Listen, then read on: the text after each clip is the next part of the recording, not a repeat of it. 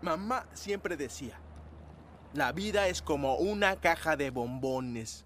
Nunca sabes lo que te va a tocar. ¡Soy el rey del mundo! Yo los buscaré. Los voy a encontrar. Y los mataré.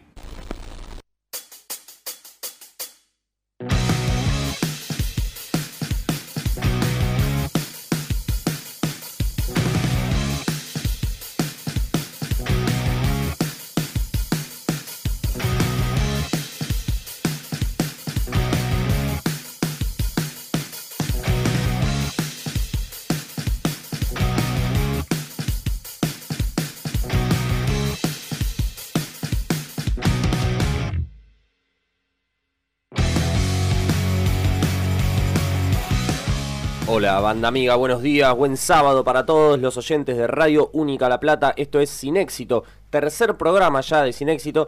Y quiero presentar directamente al equipo porque hoy vamos a tener un programa que nos vamos a matar. Nos vamos a matar al aire. Ya los voy a presentar. Lautaro Segura, Pedro Garay, ¿cómo están?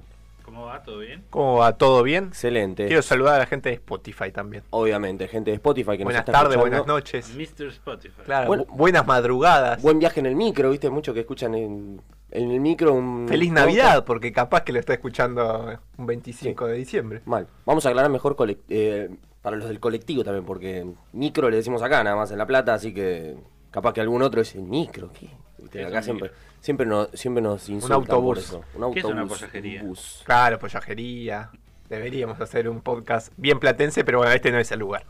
Exactamente, así que bueno, vamos a hablar de cine, que es lo que nos compete, cine, series, películas, etcétera. Así que vamos a presentar lo que será el tema del día, que hoy ni más ni menos vamos a hablar de películas y series que están infravaloradas, es decir, que no se les reconoce tanto como debería reconocerse gracias a su calidad y a su poco éxito, se podría decir, porque bueno, justamente creo que va por ese lado el tema de la infravaloración. Sí, o cuando queda en un cierto círculo, a veces tal vez, y no trasciende demasiado, o cuando le preguntás a 10 personas y la vio una sola. Y hasta Claro. ahí.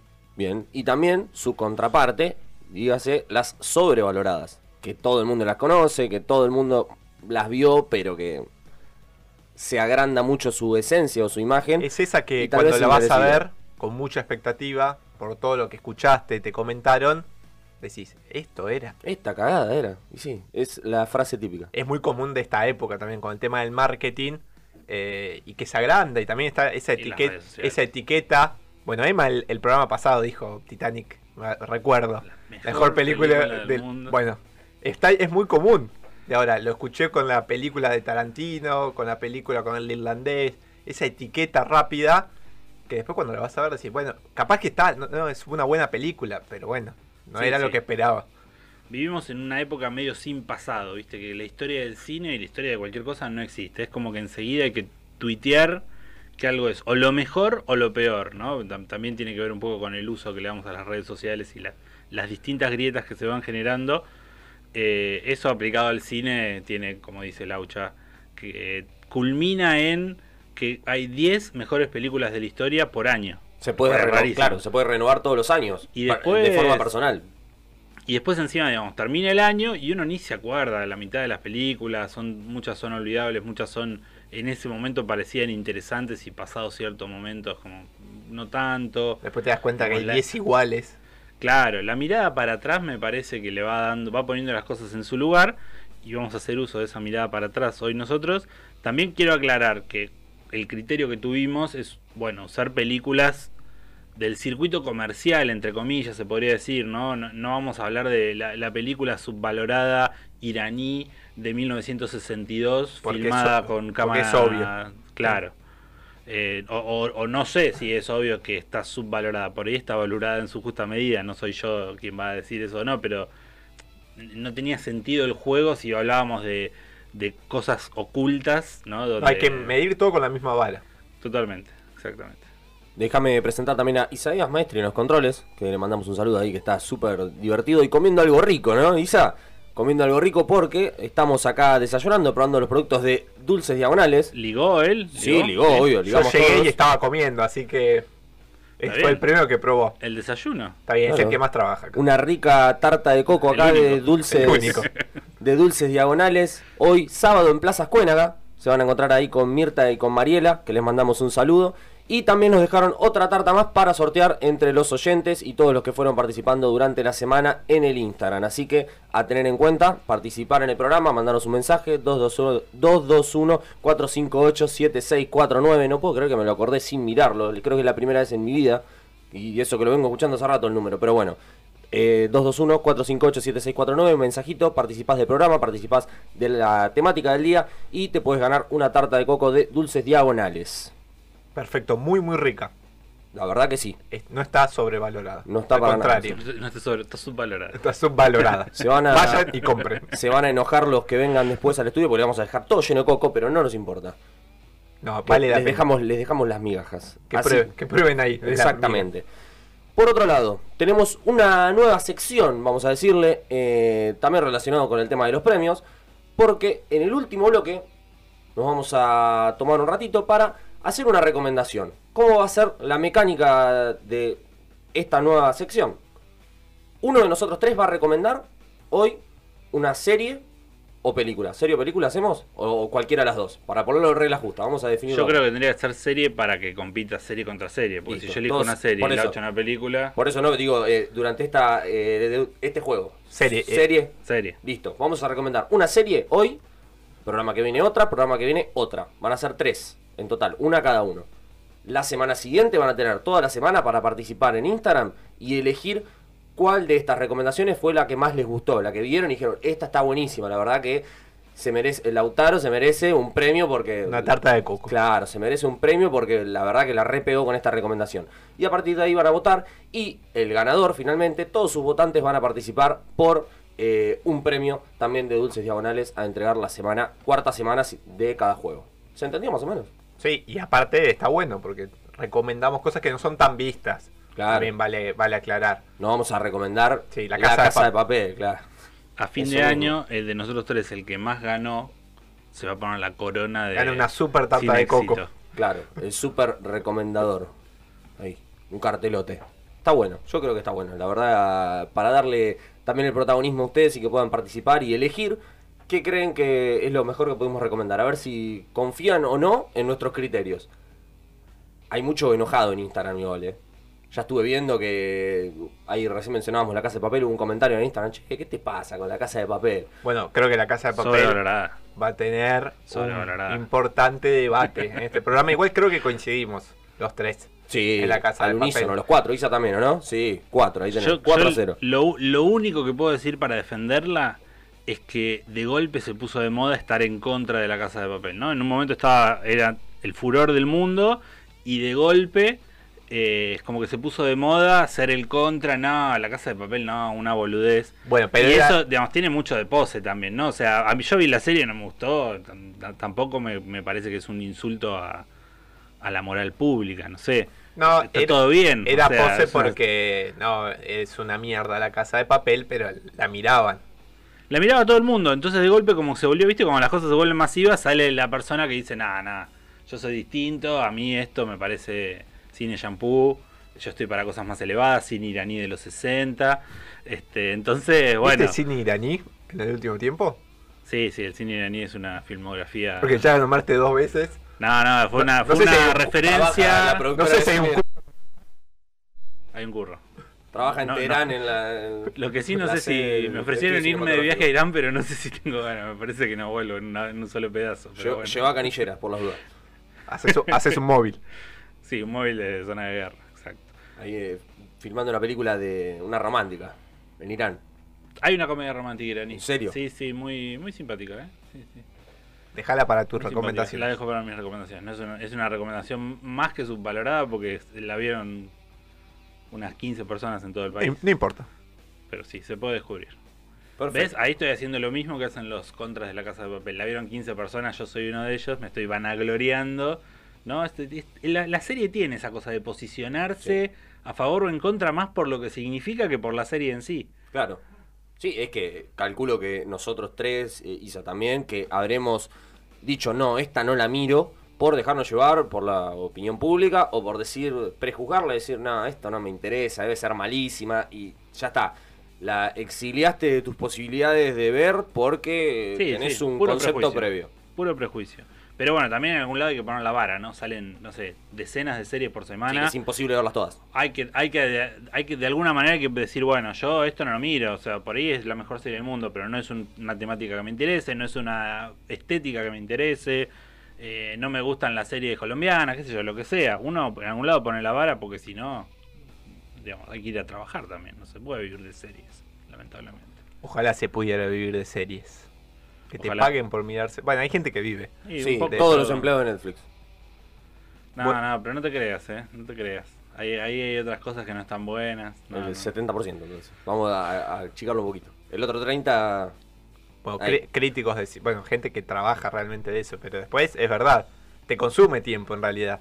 Un tiempo Sí, de claro. ocio, no podés. Y aparte cada vez hay más, como lo dijimos la, el programa anterior, cada vez más lugares para mirar, es tanto lo, lo que te bombardean, tantos estrenos por semana, es impresionante que se te pasa. La verdad que no, no podés.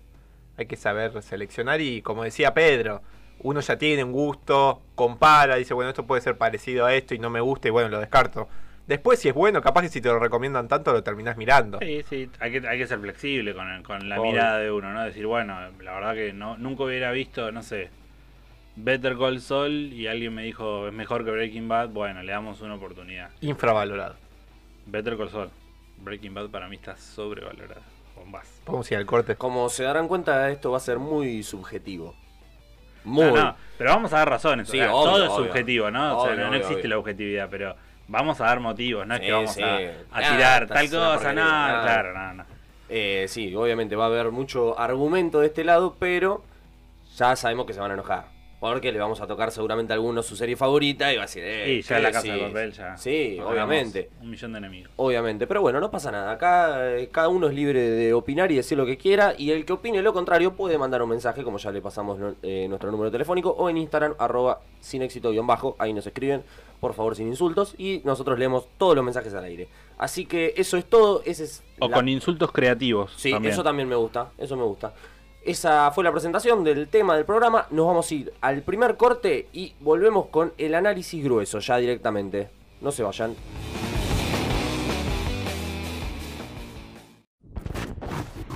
Retro- retroceda, no hay suficiente camino para alcanzar 88 millas. Camino. A donde vamos no necesitamos caminos. Veo gente muerta. Puede tomar nuestra vida, pero jamás nuestra libertad. Nadie aquí parece entender. No me encerraron con ustedes. ¡Se acabó! ¡Están encerrados conmigo!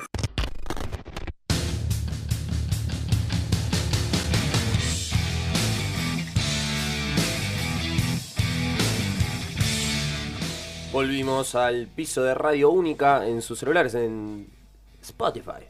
Vamos a pronunciarlo como sea, Spotify. ¿Viste que esas palabras que te las tiran en las publicidades eh, mexicanas que te hablan todo en mexicano y que en el final te la meten en inglés que decís, Una buena "Ah, pronunciación.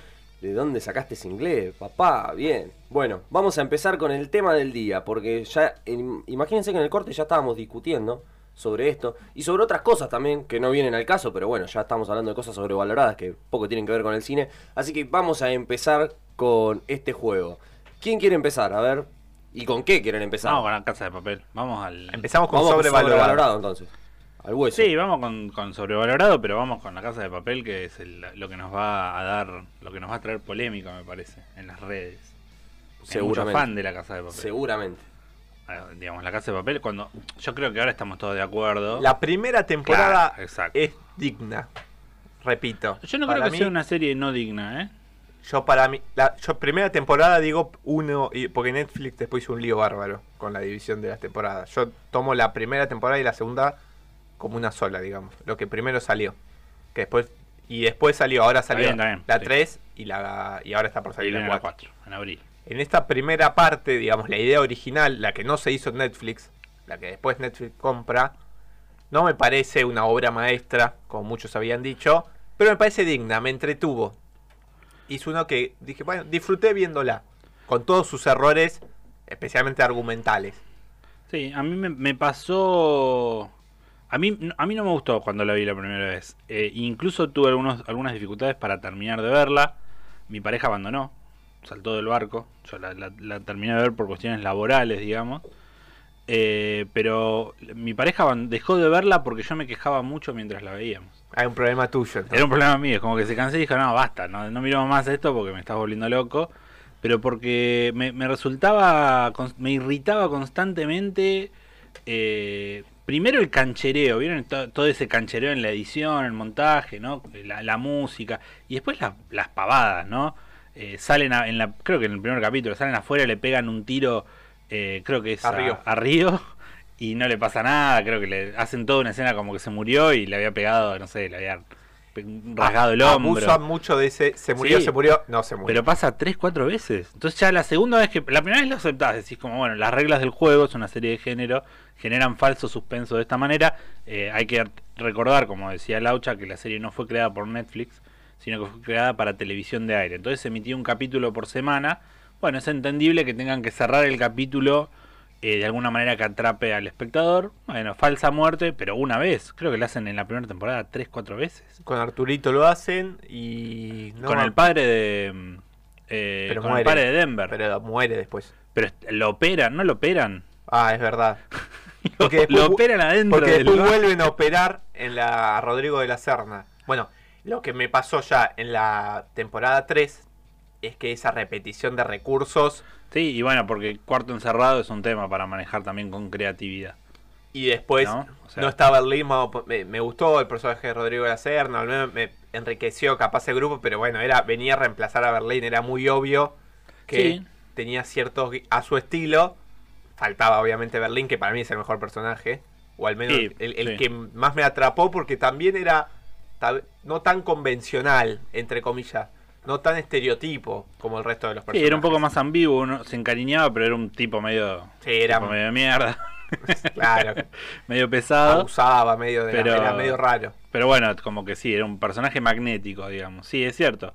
Eh, pero una, por, por ejemplo, hablando de los personajes, una de las cosas que más me molestó de la serie es eh, la, la dinámica entre personajes era de culebrón. O sea, el profesor se enamora en dos minutos de la policía que lo persigue. Y la- lo mismo de la policía que lo persigue. Pasan, o sea, pasan tres días y es el amor de tu vida. No, estás robando un, estás robando un- la casa de papel, amigo. O Y sea, también concentrate ese- en el objetivo. Esos tiempos cuando... Porque la serie juega todo esto de que no tenés tiempo. Y que tomarte tanto tiempo para pequeñas cosas. vos Sí, decís, sí. Está bien, tenés que agregar romance, pero tanto, ahí adentro.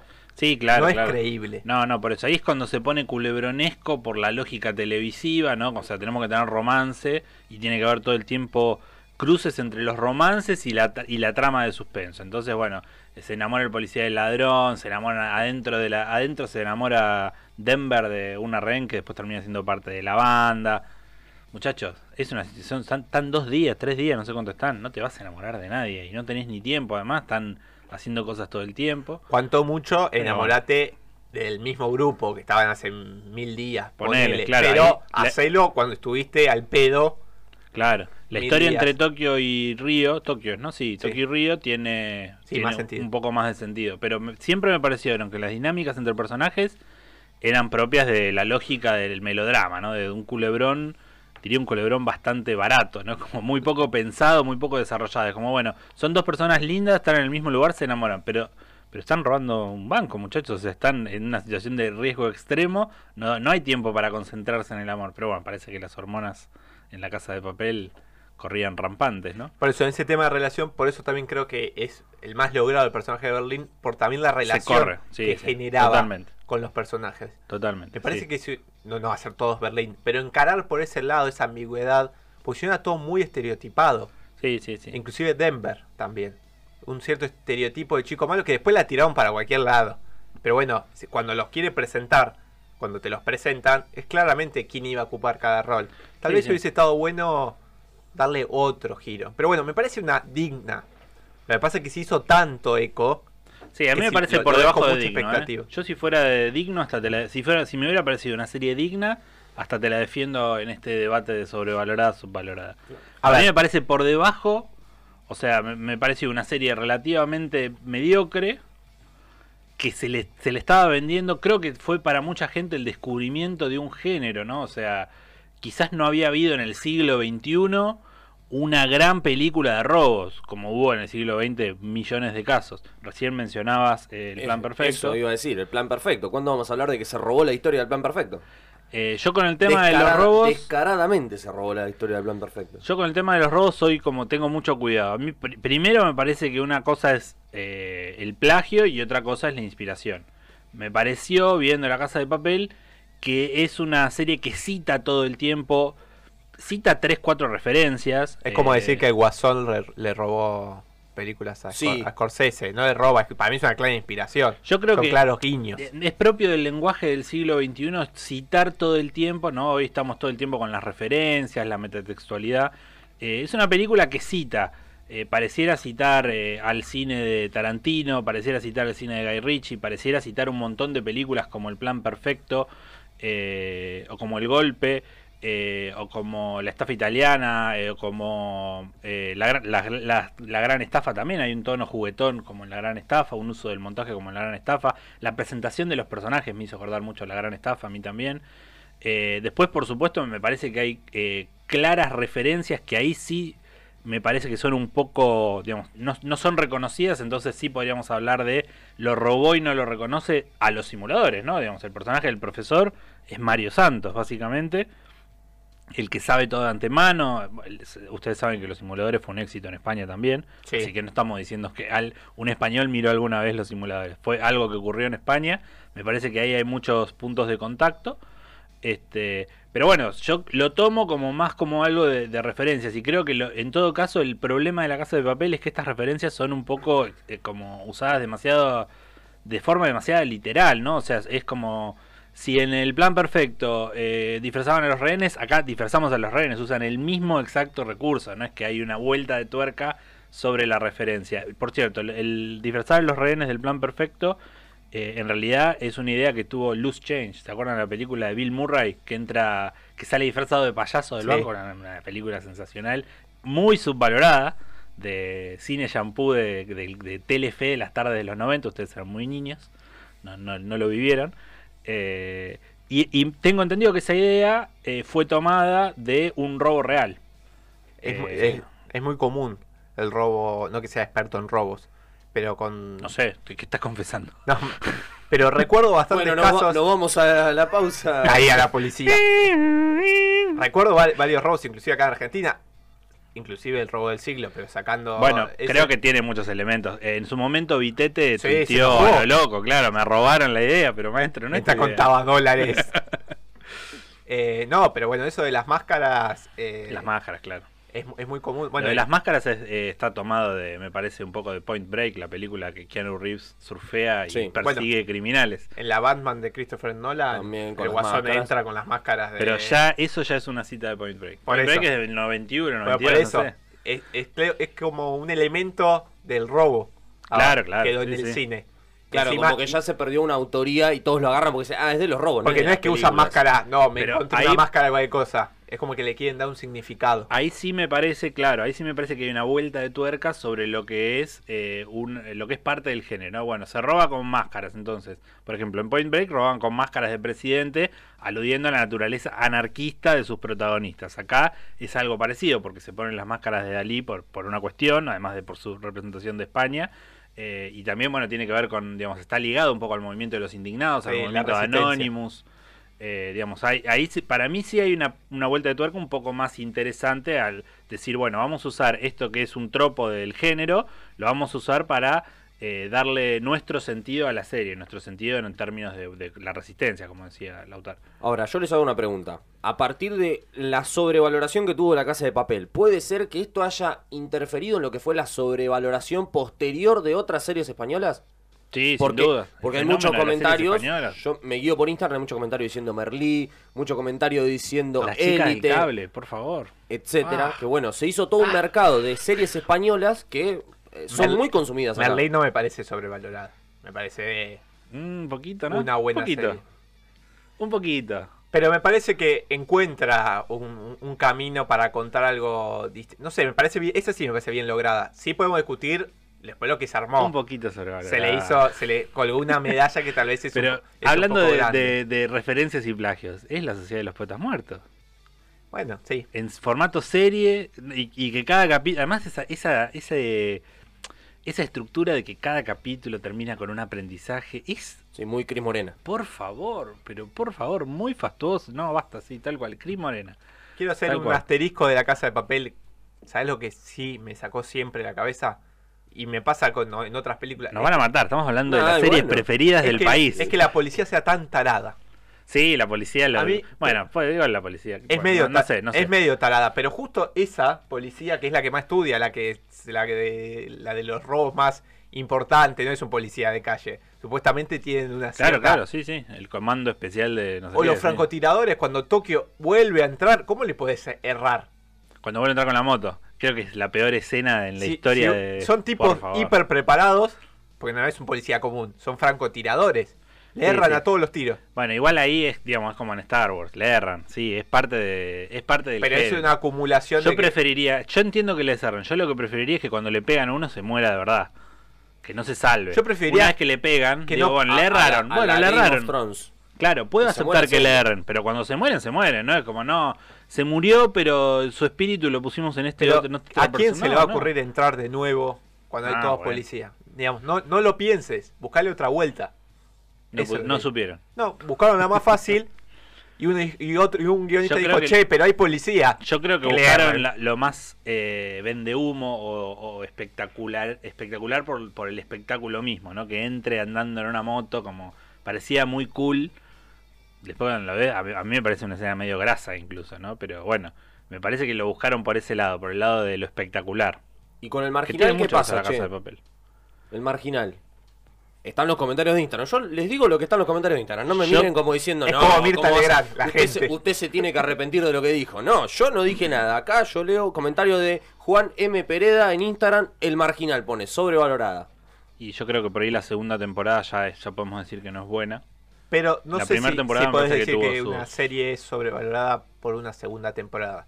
Es más para lo que de- de- debatimos la otra el primer programa sobre secuelas de mierda, cualquier cosa. Bueno, pero la primera temporada vos decís que está valorada en su justa medida. Fue furor en Argentina. Para mí sí. También hay que tener en cuenta con qué compite, porque acá lo que suele pasar con las series en Argentina es que sale una, después al otro año sale otra, al otro año sale otra, no compiten entre sí. No la veo, por ejemplo, al marginal compitiendo mano a mano con el un gallo para Esculapio, por ejemplo.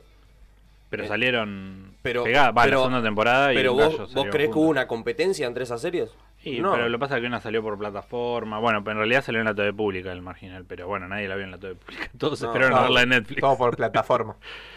Eh, pero- no, no competían directamente porque tenían, sí, como casas diferentes.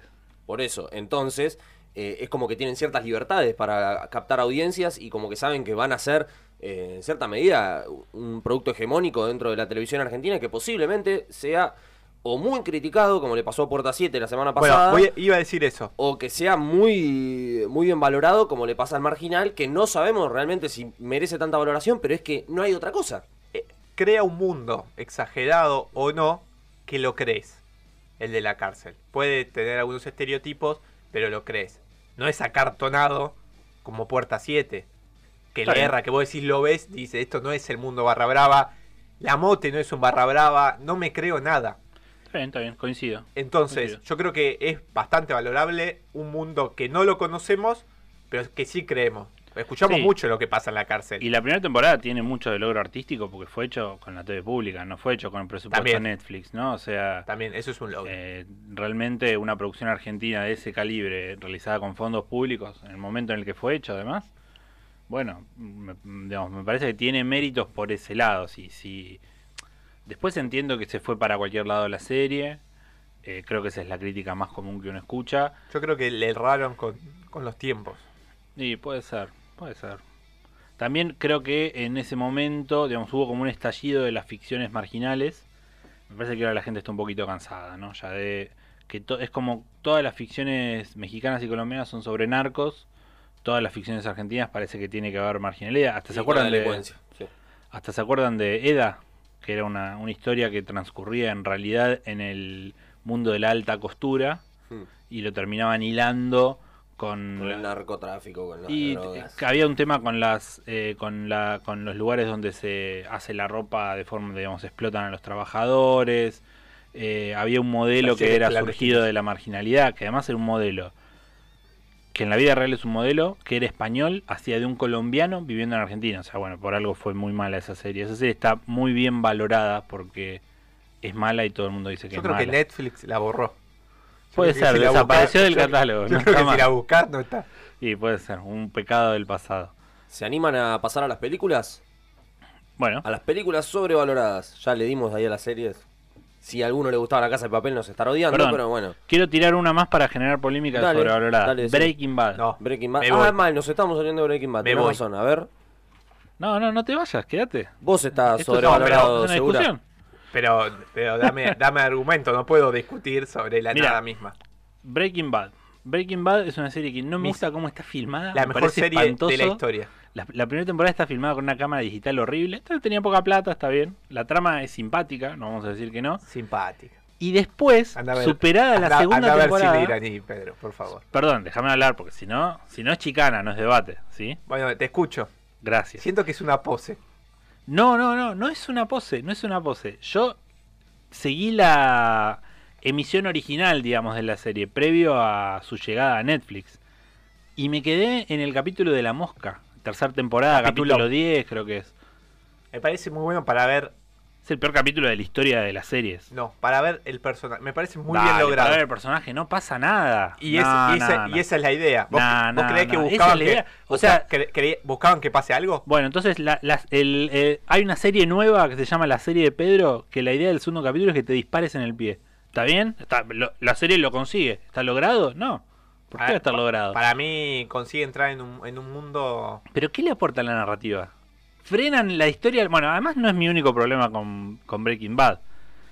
Me parece que la primera temporada está filmada fea. Me parece que a partir de la segunda temporada pierde el hilo y empieza a regodearse sobre sí misma. La tercera temporada que arranca con el osito en la pileta, que es todo una, un, un amague falsísimo, y todo, todos los guionistas después se, se pegaban en la espalda como, che, qué bueno lo que hicimos, le hicimos creer a todos durante 11 capítulos. ¿Y de qué te sirve eso? Es un truco barato de guionista, no te sirve nada, estás engañando al Para mí está espectador. muy bien llevado los personajes. El personaje Desde, de él desde de blanco a negro. Todo, inclusive la esposa. Me gusta cómo va de blanco. La esposa es insoportable hasta que deja de a serlo. negro. Y está construida como una persona insoportable. Tensión en el estudio. Me gusta la relación Después. que tienen con el hijo. ¿Te parece? Sí. Me, Mm. Me gusta también, y para mí instauró esto de, del antihéroe. Pero, a Eh, ver, a partir Ah, de lo Breaking instauró Breaking Bad. No, perdón, no vi cine en los 70. A No, partir no, de no. Breaking Lo Bad, instauró Breaking Bad todos- y vos te vas. todos No, no, buscaban un no, antihéroe. no. pero a ver, Laucha, decime, Driver, decime por por, qué, eh, en todo caso, para las audiencias, crees que está bien su valoración. Desde el lado de las audiencias, no tanto desde la historia. A ver, ¿por qué decir? A la gente le pudo haber gustado y le tiene que haber No, yo gustado creo que a la- ese nivel. le atrapó la, la historia. Es una, es una serie que arranca lenta, que es raro que la gente en masividad se enganche. E- inclusive mucha gente al principio dice no y se, y se va enganchando. Creo que te va atrapando, creo que está muy bien contada. Para mí está muy bien contada. Y me atrapó Bueno, muchísimo. A ver, ¿tiene, tiene un pulso narrativo eh, muy personal? Sí, claramente. Es una obra arriesgada, no digo que no. no, se apura ¿sí? por momentos. No, no, no, la llevan a su ritmo. Yo lo que creo es que en algún momento lo que era una forma de narrar, porque la historia lo, lo merecía así, se transformó como en una pose del autor de decir, va a ser toda la serie así porque no importa si hay que, si hay que llevarlo más rápido. Va a ser toda la serie así porque yo Después me hice acelera así. igual la historia, por momentos. Bueno, por eso, pero porque... finales de temporada, temporada 5. Para No, mí, frena y acelera. Frena, no es que. No, acelera siempre en el final de no es temporada. que eso acelera, también es no una... es que acelera y frena. Yo creo que durante toda la... Se fue el operador enojado. Se enojó. o Sí, yo o lo- está viniendo acá... Igual- al- igual- Re- reventó la, ah, de puerta- eso. reventó la puerta una patada. No, No, no, así que- Pulp Fiction la tiré yo, me hago cargo. Ah, la tiraste. Bueno, sí, sí, sí, sí. después sí. lo hablamos entonces. Sí, o sea, realmente sin ponerme, sin ponerme en, en contra de Breaking Bad, eh, sí me parece que estuvo sobrevalorada, que hay, o sea, me parece algo similar a lo que dije con la Casa de Papel. Me parece que la gente se ¿Acabas de encontró. comparar Breaking Bad con la casa de papel? Sí, pero déjame explicar por qué. No por la calidad de la serie, insisto, me parece que Breaking Bad es mucho mejor que La Casa de Papel. Además de que ciertamente fue para televisión eh, un trabajo que de alguna manera eh, sentó las bases para la era dorada de la televisión, ¿no? Para proyectos más arriesgados, personajes más complejos. Ahora, lo que creo es que fue el encuentro de mucha gente con, por ejemplo, los antihéroes, ¿no? Recién Lautaro dijo, metió los antihéroes. Muchachos, los antihéroes existen Sí, hace cinco siglos, o sea, Pero- es una cosa una pero, viejísimo. pero marcó un encuentro. como Pero lo quiera. marca por lo masivo. Pero lo que lo marque por lo masivo no significa que haya sido pionera. ¿Sí? O sea. Entonces ahí, ahí para ahí hubo un desencuentro entre lo que el público veía. Me llegan insultos para usted. No, está bien, está bien. Lo que lo entiendo. Me he sido muy insultado por A mí- mi a mí acá también por me mi llegan, ¿eh? rechazo Le mando un abrazo a Axel Laurini, que está, Está bien, no, está bien. Yo, digamos, lo que quiero decir es, sin eh, ponerme en la pose de espectador superior, creo que mucha gente encontró algo que no había visto y no fue mi reacción porque por ahí sí lo había visto. Pido disculpas por pararme en el púlpito y decir esto, pero bueno, es lo que siento que pasó, por lo cual la gente se emocionó tanto con una serie que a mí no me parecía tan novedoso lo que estaba viendo. No sé si es novedoso, pero me parece muy bien logrado. Está bien contada, por está muy bien supuesto. está- contada, me enganchó muchísimo. Para tener un ritmo lento, entre comillas, no sé cómo llamarlo. Es una serie que te atrapa. A mí me atrapó muchísimo. Es más, la vi dos veces a ver quién va. Oh, con razón la defiende tanto, ¿no? No, está bien, está bien. La segunda vez la vi con otra. Intenté Eh, mirar otras cosas. Entiendo que es algo polémico de decir. eh, es decir, yo no, no tengo la verdad y hay gente muy, muy formada en materia de series que me estaría pegando con un machete en este momento si me escuchara. Eh, pero bueno, es, es como yo lo viví. Y también, como decíamos, creo que lo- no lo dijimos al aire. eh, el tema de, de las poses juega también en- psicológicamente a la hora de defender o rechazar una serie. Entonces Sí. también creo que hay un poco de eh, a mí no me pareció tan buena. Al resto del mundo le pareció excelente. Bueno, no, no, entonces yo me voy a poner en la vereda de enfrente. Y eso es lo que estoy haciendo en este momento. Bien. Pasamos entonces ahora, una vez terminado el debate de las series, a las películas. Vamos a aprovechar estos 5 o 7 minutos que nos quedan de bloque para hablar de unas cosillas. Porque sería muy fácil pegarle a Avatar, que creo que estamos todos de acuerdo en que es sobrevalorada. Muy sobrevalorada Avatar. O Pocahontas con bichos azules. Exactamente. Eh, sería muy fácil pegarle a otras películas, pero quiero meterme en la polémica. Porque, por ejemplo, Juan Velesi, acá, compañero de la radio, pone en Instagram El secreto de sus ojos, como película sobrevalorada. ¿Qué me dicen? A ver, para mí no es la mejor película de la historia de Argentina. Como a veces te quieren vender, tal vez porque ganó un Oscar. Pero no sé si me parece sobrevalorada. No sé si la llamaría sobrevalorada. No, no, no me parece. Me parece que es una buena película que está muy bien contada. Que me parece que dejó ciertas escenas icónicas o muy recordables. Bueno, los que somos futboleros, alguna frase. Creo que dejó su marca y también logró construir un relato en un contexto particularmente argentino, con algunos guiños bien argentinos, pero que también supo llegar al mundo o, o de esa manera. Sí, lo contrario a Puerta 7, ¿no? Exactamente. Sí, sí. Porque es tiene rasgos muy bien, muy bien de nuestro país, pero no es que se limita, que la sacás afuera y decís no entienden nada. Para mí me parece muy bien lograda.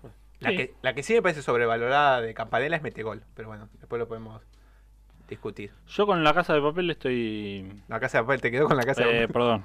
El secreto de sus ojos. No le querían pegar a la Eh. casa de papel, igual no, no. Estoy, estoy de acuerdo con lo que planteas. Sí, no con Breaking Bad, pero sí con la casa de papel. Con el secreto de sus ojos. Hoy vas a soñar con la casa de papel. Sí, sí. Sobrevalorado el debate. En cambio, Metegol, que me la vendieron muchísimo, valoro obviamente la animación, todo lo que quieras, pero para mí mi Aburrido. historia hace agua por todos lados. Aburrido. No, y cuando tenés que defender una película por los logros técnicos, estás Claro, problema. para mí hace agua Sí, por no, todo. sí.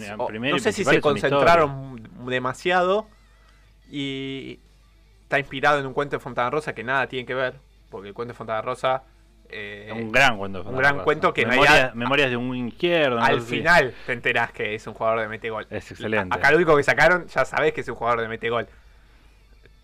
Es Una inspiración bastante rara, me Sí, parece. sí. Fontanos escribió un libro sobre mete- personajes de Metegol. Vamos a hacer lo mismo. Está bien que en el cine tal vez más difícil, pero podría, bueno, no es, es una inspiración lejana, pero me parece que podrían haber hecho otras cosas mejores. Eh, Hablando con de, de los cuentos de Fontana Rosa, un asterisco. Sueño con el día que hagan el cuento de Central. de- es en película. Eso es una película. es el mejor cuento Por favor. de, de la historia de Fontana Rosa. Es increíble. Es increíble. ¿Cómo se llama? El- la, Es la fecha, 19 de diciembre de 71, una Recom- cosa así, ¿no? Recomendamos cuentos ahora también. Está subvalorado. esto es un portal de entretenimiento muy amplio. Lean Fontana Rosa. Quiero terminar el bloque con la gran polémica que ya me están mirando ahí de reojo, diciendo que Pulp Fiction está sobrevalorada. Explique, porque me quiero ir de nuevo. ¿Por qué? A ver. Una- No, no, pero explícame por Primero, qué. ¿por qué pensás que está sobrevalorada? Claro. Si no, ¿qué discutimos? Primero, no, como decía hoy, todo es muy subjetivo. Tal vez no la entendés. Para mí, no, sí, la entiendo, la entiendo perfectamente, la entiendo ¿Estás perfectamente. seguro que la entendiste? Pero yo pongo, Me da la cabeza para entender a Tarantino. yo pongo la vara sobre las películas de Tarantino. Y creo que hay otras que me gustan mucho más. Y entonces hay veces que no entiendo, siendo que hay gente, ponele, ¿Cuál- que hablo. ¿Cuáles te gustan más? Me gusta más Django, me gusta más, me gusta más Kill Bill. No, no, estoy totalmente en contra de tu lista de Me Tarantino. gusta- De tu top 5 Tarantino. No, me gusta Perro de Reserva, me gusta ah, bastante. bueno, vamos, vamos. Pero. Jackie Brown. Sí, Sí, pero. El problema no es que no me guste Pulp Fiction, porque en general Tarantino me gusta bastante. Me gustan casi todas sus películas muchísimo. La última está medio sobrevalorada. Sí, Sobrevalorada. eh, sí, también coincido. No, eh, no sé por qué está nominada a mejor película en los Oscar tampoco, pero eh, está buena, pero. Bueno, igual puede, puede estar nominada Sí. y ser sobrevalorada. Y los Oscars no son Sí, una medida no, de valoración de si nada. nos metemos los Oscar ahí. Una, po- una pose también de mucha gente. Pero bueno, Sí, cuestión. obvio, obvio. Cuestión, tengo la, la guía de que me gustan más otras, entonces cuando me encuentro con esta y veo que es el top 1 de todos respecto a Tarantino y en mi caso no, yo digo, ah, entonces está, es como que yo me pongo la vereda de frente y digo, nada, está sobrevalorada, no me parece Que que, una tan película buena". haya logrado que después miles y miles de estudiantes de cine y directores quieran contar películas de una misma manera, que haya creado una cierta Sí, sí. cultura, Instaló un estilo, una forma de contar historia. es imposible decirle que está Sí. sobrevalorada. Es que acuerdo, la quisieron copiar. Es que la todo. forma, la forma, eso está espectacular, no, no te niego, pero no me gusta, no me termina de gustar la historia. Creo que la parte que más me atrapa de toda la historia, lo que más me gusta es la escena de Samuel Jackson eh, en la hamburguesería eh, convenciendo a Tim Roth. Creo que es la parte que más que más me puede llegar Es a gustar de la película. Para mí es Después no- hipnótica no, la película. no me atrapa. Es una película que no- cuando la miro como que me hipnotiza. Es algo... Sí, para no, mí, no. Yo, para mí es mí una es una o- una obra. obra Lo que, tiene, Ah. lo que tiene de bueno, eso sí lo reconozco, que ponele, la están dando en la tele, la pones empezada, no importa, te enganchás, porque como forma. es tan, la forma con, que la que está contada te permite meterte en cualquier momento y que más o menos entendés qué está pasando. Y aparte no es el... Obvio que es bien tarantinesca, pero no es el Tarantino de sangre, sangre, sangre. Sí. No es el, el desborde que vendría después. Claro, es como... Y te impacta más inclusive Pulp Fiction. Hay escenas que vos decís que te impactan muchísimo. Eh, Sí, la aguja del corazón. Claro. Tremendo. Y sin necesidad de poner sangre, sangre, sangre. Sí, puede ser. Yo creo que, que ahí está todo el estilo. O sea, es la primera película. Porque Perros de la Calle. eh, Gran tiene, película. Que es un peliculón, por supuesto. En mi pero top 3 está segunda. Ahí tiene más que. Me parece que es una película más de búsqueda todavía. de Donde asoman algunos elementos, pero no todos. Me parece que Pulp Fiction es como la primera película donde Tarantino pone su firma como bueno esto va a ser el o sea porque todo lo que sigue todo lo que sigue Pulp Fiction son películas como Pulp Fiction pero bueno digamos o son otras historias pero estéticamente es como que ahí conforma eh, su idea del cine Si Perro de la Calle está Eh, con menos presupuesto, te das Claro, cuenta que sí, es otra sí. cosa. 25 con 50 le dicen sí sí Él tiene que actuar él. Sí, sí. Ahora, eh, lo que quiero, quiero decir, me parece interesante una cuestión sobre la valoración, la sobrevaloración y la subvaloración. Me parece que ahí en el, recién en el debate se metió un elemento interesante.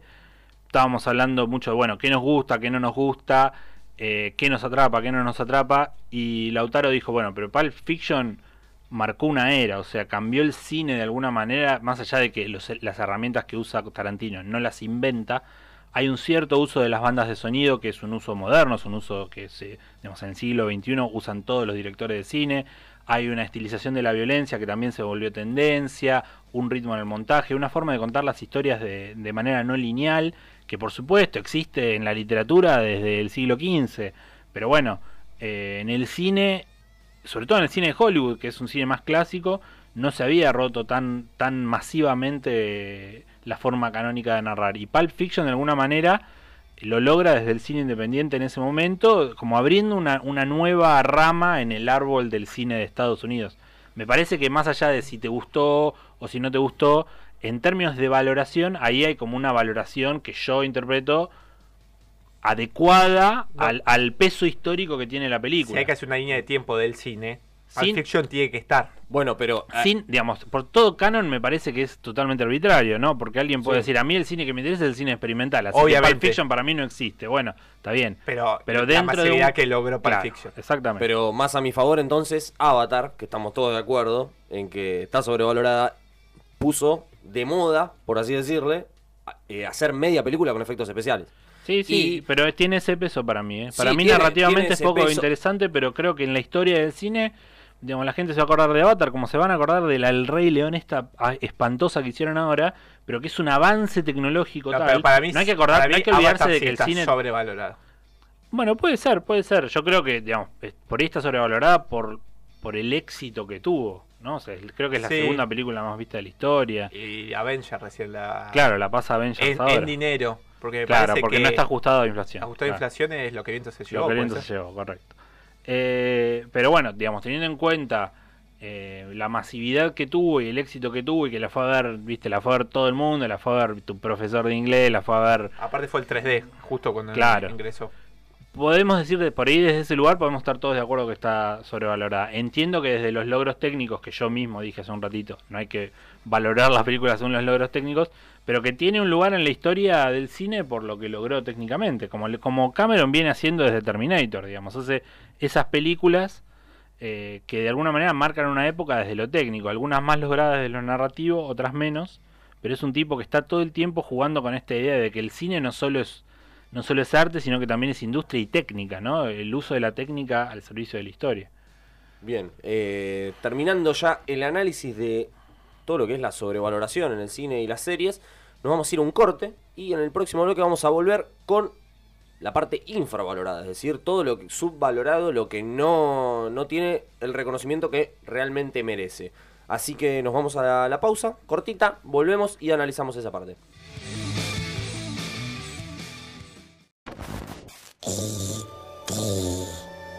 Casa y ama. Necesito tu ropa, tus botas y tu motocicleta. Ese es mi secreto, capitán. Siempre estoy enojado. Mi nombre es Máximo Décimo Meridio, comandante de los ejércitos del norte, general de las legiones Félix, leal sirviente del único emperador Marco Aurelio, padre de un hijo asesinado, esposo de una esposa asesinada, y juro que me vengaré, en esta vida o en la otra.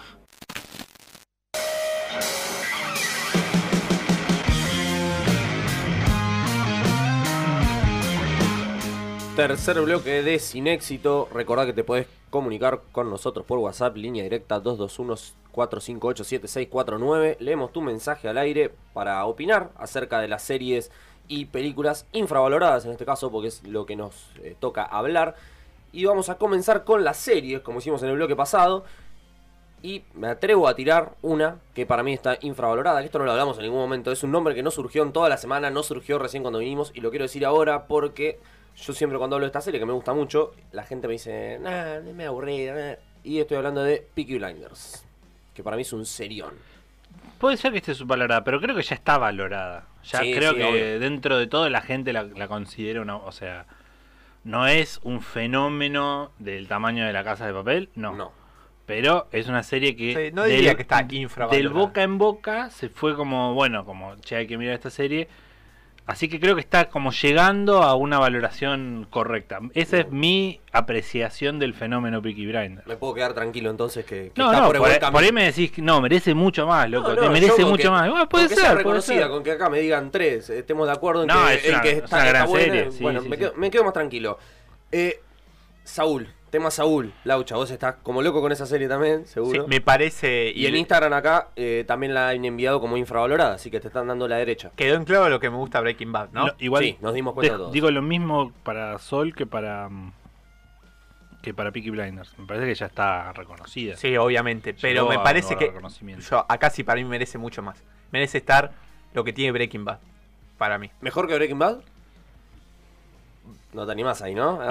Está la sombra, me parece Eh, inevitable lo que pasa que- no, no quede a la sombra de un fenómeno Lo que pasa es grande. que eh, se desprende de esa, de Breaking Bad. Claro, claro, Entonces ya eso. corres desde atrás. Pero ahora, ¿cuántas precuelas que vos decís, ¿por qué le hicieron? ¿Por qué? Para hacer plata nada más. Vos decís, no, está muy lejos del original. Esta la verdad que es muy digna. Que por su momento se corta por su lado. Que no, ya no depende tanto de Breaking Bad. Que está muy bien construidos los personajes. Y que la forma en que se cuenta, hay unos planos que la verdad que son hermosos para mí. En esta ya última temporada, que ya está encontrándose con Breaking Bad, tal vez no es, de lo, no es lo mejor que tiene la, la serie, pero la verdad que si no la vieron, véanla, la recomiendo muchísimo. Y, y a mucha gente que le pregunte, fanática de Breaking Bad, no la vio. Mucho también por miedo, dicen. No, tengo una muy buena imagen de Breaking Como que no, no quieren mirarla. Y también cuando se enteran que es muy larga. digo, la verdad que para mí vale muchísimo la pena. Y si bien la, se está valorando, no es una serie que está mirando tanta gente. O que Puede se ser. vio como Breaking Bad, que ya la miraba cualquiera y gente que capaz no, no era de mirar ese tipo de series, la terminó mirando. Y después le gustó, ¿no? Es otra cosa. Yo creo que está infravalorada, en su, también en su justa medida, porque obviamente después de venir Breaking Bad tuvo obviamente su repercusión. Pero para mí merece más. Bien, quedó claro. Entonces, acá tengo una sitcom, que no es Friends. The Big Bang Theory. ¿Qué me dicen de esta? Hombre, Pero ese no, para mí está infra. Para mí tampoco. Para no, mí está sub- valorada no, en su pará, medida. subvalorada. Para mí está sobrevalorada. está sobrevalorada. Una serie que vio todo el planeta Tierra. ¿No? O sea, el- Son raros nuestros. todo el mundo vio un capítulo de Big Bang Theory. O sea, una serie muy, muy reconocida. Eh, a mí no es una serie que me entusiasme tanto. La, la vi bastante, pero llegó un momento donde ya se repetía un poquito. Dentro de todo, igual creo que es una buena sitcom. No diría Sí, ni, que, ni que está cumple, sobrevalorada cumple. ni que está subvalorada. Te reís un rato, ¿no? No sé. Futurama está infravalorado. Sí, claro que sí. Sí. Futurama. Bien traído ahí. Me parece excelente. Mejor que los Sims. No, no, no, para, para. Mejor que los Sims. No, las mejores temporadas de Los Simpsons. Usted los se tiene- mejores usted se capítulos. tiene que arrepentir de los lo que mejores capítulos de Futurama son mejores que los capítulos, los mejores capítulos. Mejor que el limonero de los Simpsons, no lo creo. La del- el, capítulo del perro. de No Futurama. creo, no Uf, creo que haya no, algo es terrible el mejor en la Me, acab- me existencia. acabas de dar una puñalada Es tremendo. en la espalda. No, no, no. eh, eh, me pone, pero me pone mal. Sí, boludo. Es ganas de- Creo que no existe en- capítulo en mejor en la historia de ninguna serie que el limonero de los Simpsons. Así que A mí, mi descreo de eso. Bueno, el limonero es igual- el de Shelbyville. El capítulo Sí, de Shelbyville. espectacular. Los Simpsons merecen igual un programa aparte. Bueno, haremos un programa. un- un Con capítulo todo lo que. Los Simpsons. Sí, El habría que desafío prepararlo hacerlo bien. la semana que viene. No, habría que prepararlo bien. Es, es algo que no, ¿Sí? no hay que hablar boludeces de los Simpsons. Hay que decir Porque algo distinto. la etapa dorada, la etapa. Sí, hay que, La como- tapa de ahora, o hay sea, que la de el- mierda. el, mejor capítulo. hay que estudiar ciertas Mejor personaje secundario. Me parece bueno, que bueno. está bueno encontrarlo. Si Lo no, prometemos- es, si lo no es un tribuna caliente de los Simpsons. No, el tal capítulo. Pero no me parece que. Futurama, otro que también al estar a la sombra de los Simpsons, lo siempre lo tuvo un paso A mí lo, atrás. lo que me gusta más, o sea, perdón, sí, lo de los Simpsons lo dije para provocar.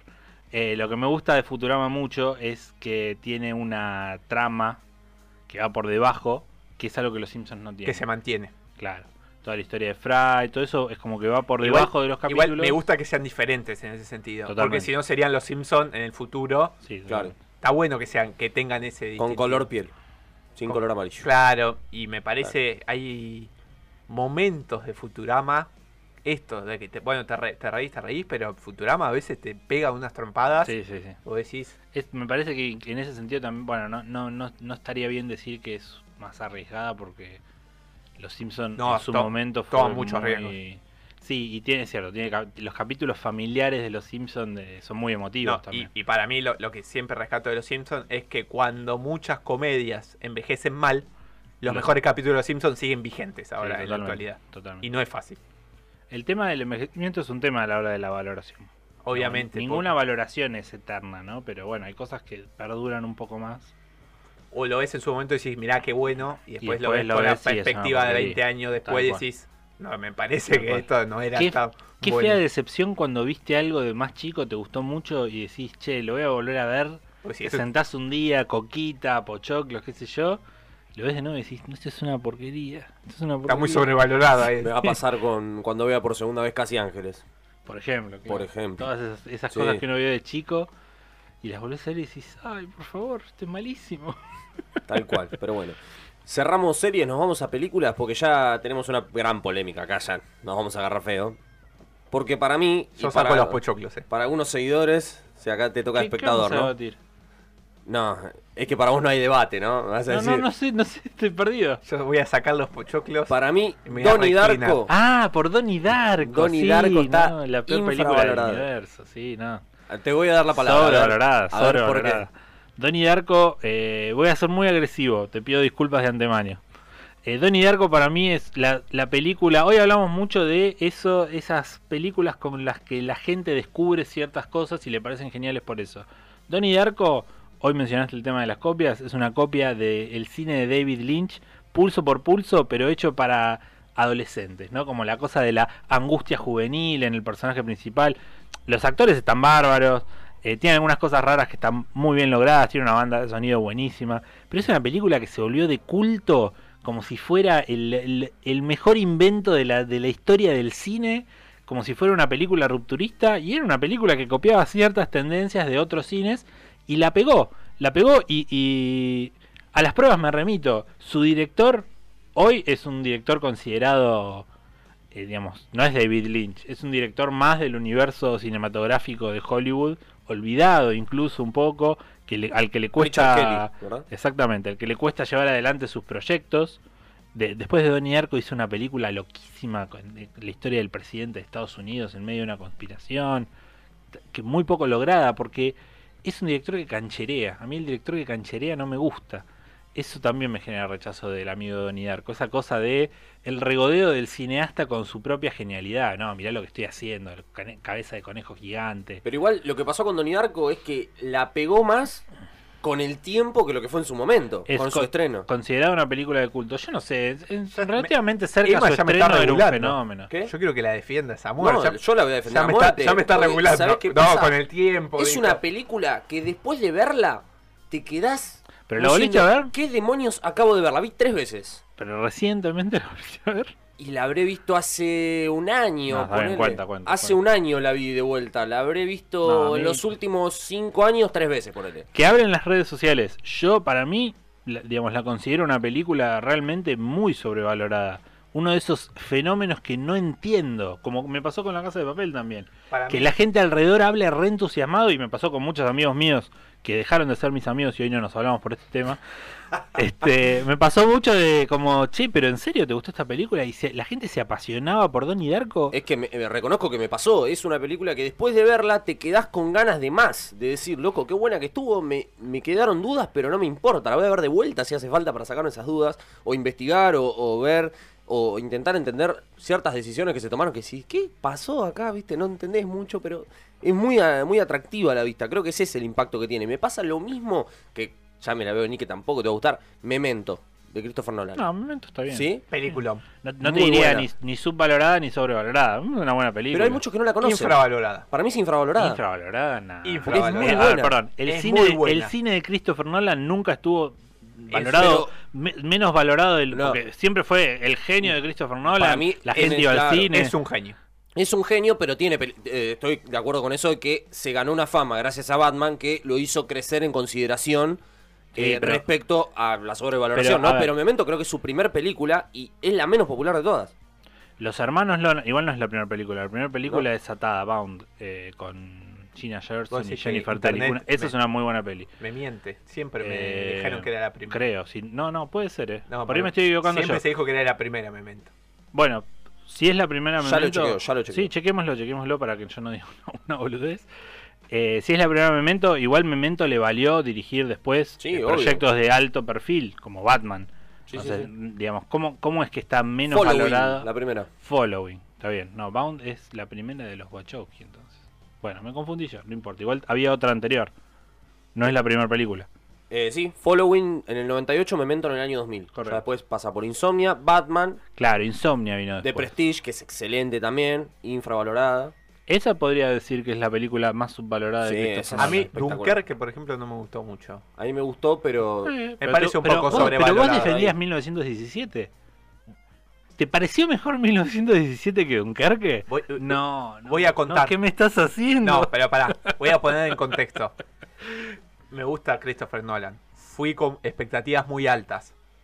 Dije, está, está buena. 1917 fui sin expectativas. Porque me, dije, me dijo una amiga, dijo, bueno, le dije, pues vamos. Y fui con muy poca expectativa.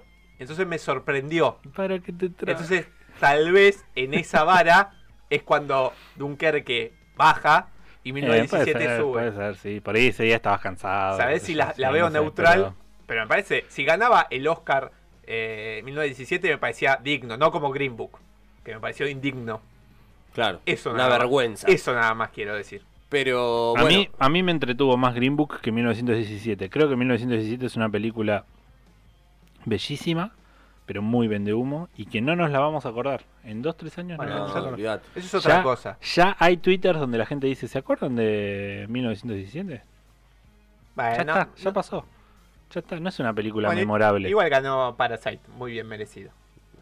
Mi madre dijo que Parasite eh, estaba sobrevalorada. sobrevalorada. No, pero acá vamos a estar todos de acuerdo que no. Claro, ¿no? Me dice, la fue a ver. Lo que pasa es que se no generó. buena, me dice. Cuando El se genera. Claro, cuando se genera esa bola de que están todos emocionados. Y bueno, por ahí. Tal vez digamos, pensás que vas a ver la revolución. Pero y, y además nada merece esa fama, porque esa es la, lo que te están diciendo es esta es la mejor película de la historia. Y no, maestro, o sea, hay 100, películas 100 más. años de cine para existe atrás. Titanic. ¿Cómo No, va a ser la mejor claro, película de la Y lo, que, cual. y lo que pasa que el que, Titanic antes. que el que vio Parasite en junio del año pasado, de la nada, dijo, Sí, se cayó de culo. se cayó. Sí, Entonces sí, empezó, sí, mirá, sí. mirá, ya los que Sí, lo vieron sí. ahora, después de todo lo que se habló, puedo llegar a pensar que esperaban, no sé. Sí, sí. Es- me parece que es difícil de, de abstraerse de ese clima de época que vende tanto una cosa o que dice que otra cosa es muy mala. Eh, y bueno, también nosotros estamos hablando de valoración y el- me parece que en la valoración entra la valoración popular, ¿no? Mm. Uno habla, estamos diciendo, si está subvalorada, está subvalorada por el público o sobrevalorada por el público. Hablando de- de los Oscars del año pasado, se me ocurre pensar en Ford vs Ferrari, por ejemplo, que a mí me parece que es una película infravalorada, Sí, Sí, sí. porque está muy buena y- película. y aparte hay que tener en cuenta que Esa la mejor de la. Yo pensé que iba a tener mucho más impacto a través de lo que son las dos grandes marcas. Al contrario. Y, a los fierreros digo, "Bueno, esto le va a encantar. Y no, no he visto a ninguno de los que conozco que le gustan los autos que me digan, ah, sí, la vi. No, Y al contrario. Me hace raro. Generó, no sé si por el título, algo le erró. Sí, acá le erraron en la traducción que le pusieron contra lo imposible, que no explica absolutamente nada de la película. No, Es algo, más, hasta Ford vs Ferrari está mal el título también. algo le erró en el, en el mar, algo le erraron, no sé bien Sí. qué, como que a la gente no le seduce de No, no, antemano. pero a ver. eh, No sé por qué, pero es una gran película. Me parece que es un problema. No, pues nosotros estamos acostumbrados a mirar mucho cine, pero lo que hace la taquilla no, so- no es la gente como uno, sino eh, el, digamos, el, el público masivo son las familias, los El hombre de niños. pie. No, no, no, no, no, no me gusta ese, ese apelativo a Doña Rosa. Yo lo que me refiero es que eh, lo que lleva gente a los cines Sí, hoy entiendo. son los jóvenes y los niños Sí, y las películas para toda la familia. Entonces, vos ves las películas. Hoy, hoy una película como Ford vs Ferrari, que es una película de cine clásico estadounidense, narrada de forma clásica, eh, donde se dice mucho menos de lo que, digamos, no, no hay largos monólogos de la gente describiendo cómo se siente. Bien cine clásico de Hollywood. Hoy ese cine es un cine de riesgo en Estados Unidos, porque requiere, por ejemplo, en el caso de Ford vs Ferrari, requiere una inversión muy grande para el diseño de producción. Eh, reprodujeron los autos, reprodujeron los sonidos de la época. Digamos, requiere una buena guita ahí que hay que poner de entrada, ni hablar los actores. Sí, tenían a ni más ni menos que Christian Bale, que debe Este, ser uno de los Perdón. actores, tres actores mejores pagos del mundo, seguramente. Y el gran Matt Damon. Eso, obvio. El se- carísimo, señor que, Matt siempre, Damon. que siempre está ahí al costadito, pero No, no, siempre cumple, es un Es un fenómeno. crack, es un crack. Eh, ahora, lo que estaba diciendo. eh, esa- esas películas hoy difícilmente sean un éxito de taquilla. Hoy lo que, lo que se vende en los cines es superhéroes, cine animado para toda la familia y alguna cosa que puede romper un poco, como por ejemplo el fenómeno Parasite, que igual si miran los números, o el fenómeno Joker, igual si miran los números, son números Creo que, claro, Parasite creo que no llegó a 400 millones en todo el mundo. Sí, Sonic, Eh, Joker hizo creo que casi que llega a los mil millones, es Sonic una muy en buena guita. con Parasite creo que le sacó ventaja. Largamente, en una eso, semana, sí, sí, en un eso. toque, sí, sí, no, Ahí por está la comparación, lo Claro. que vos marcabas. Entonces, por ahí, eh, algunas películas se, se reproducen en el círculo de los apreciadores del cine, como, che, hay que ir a ver esta película, qué sé yo, y uno está dentro de esa burbuja y tiene consideración por esas películas, pero al gran público le pasan por el costado, ni se acuerda que existen esas películas. Entonces, mucha gente ni vio Ford vs Ferrari, mucha gente ni sabía que estaba nominada.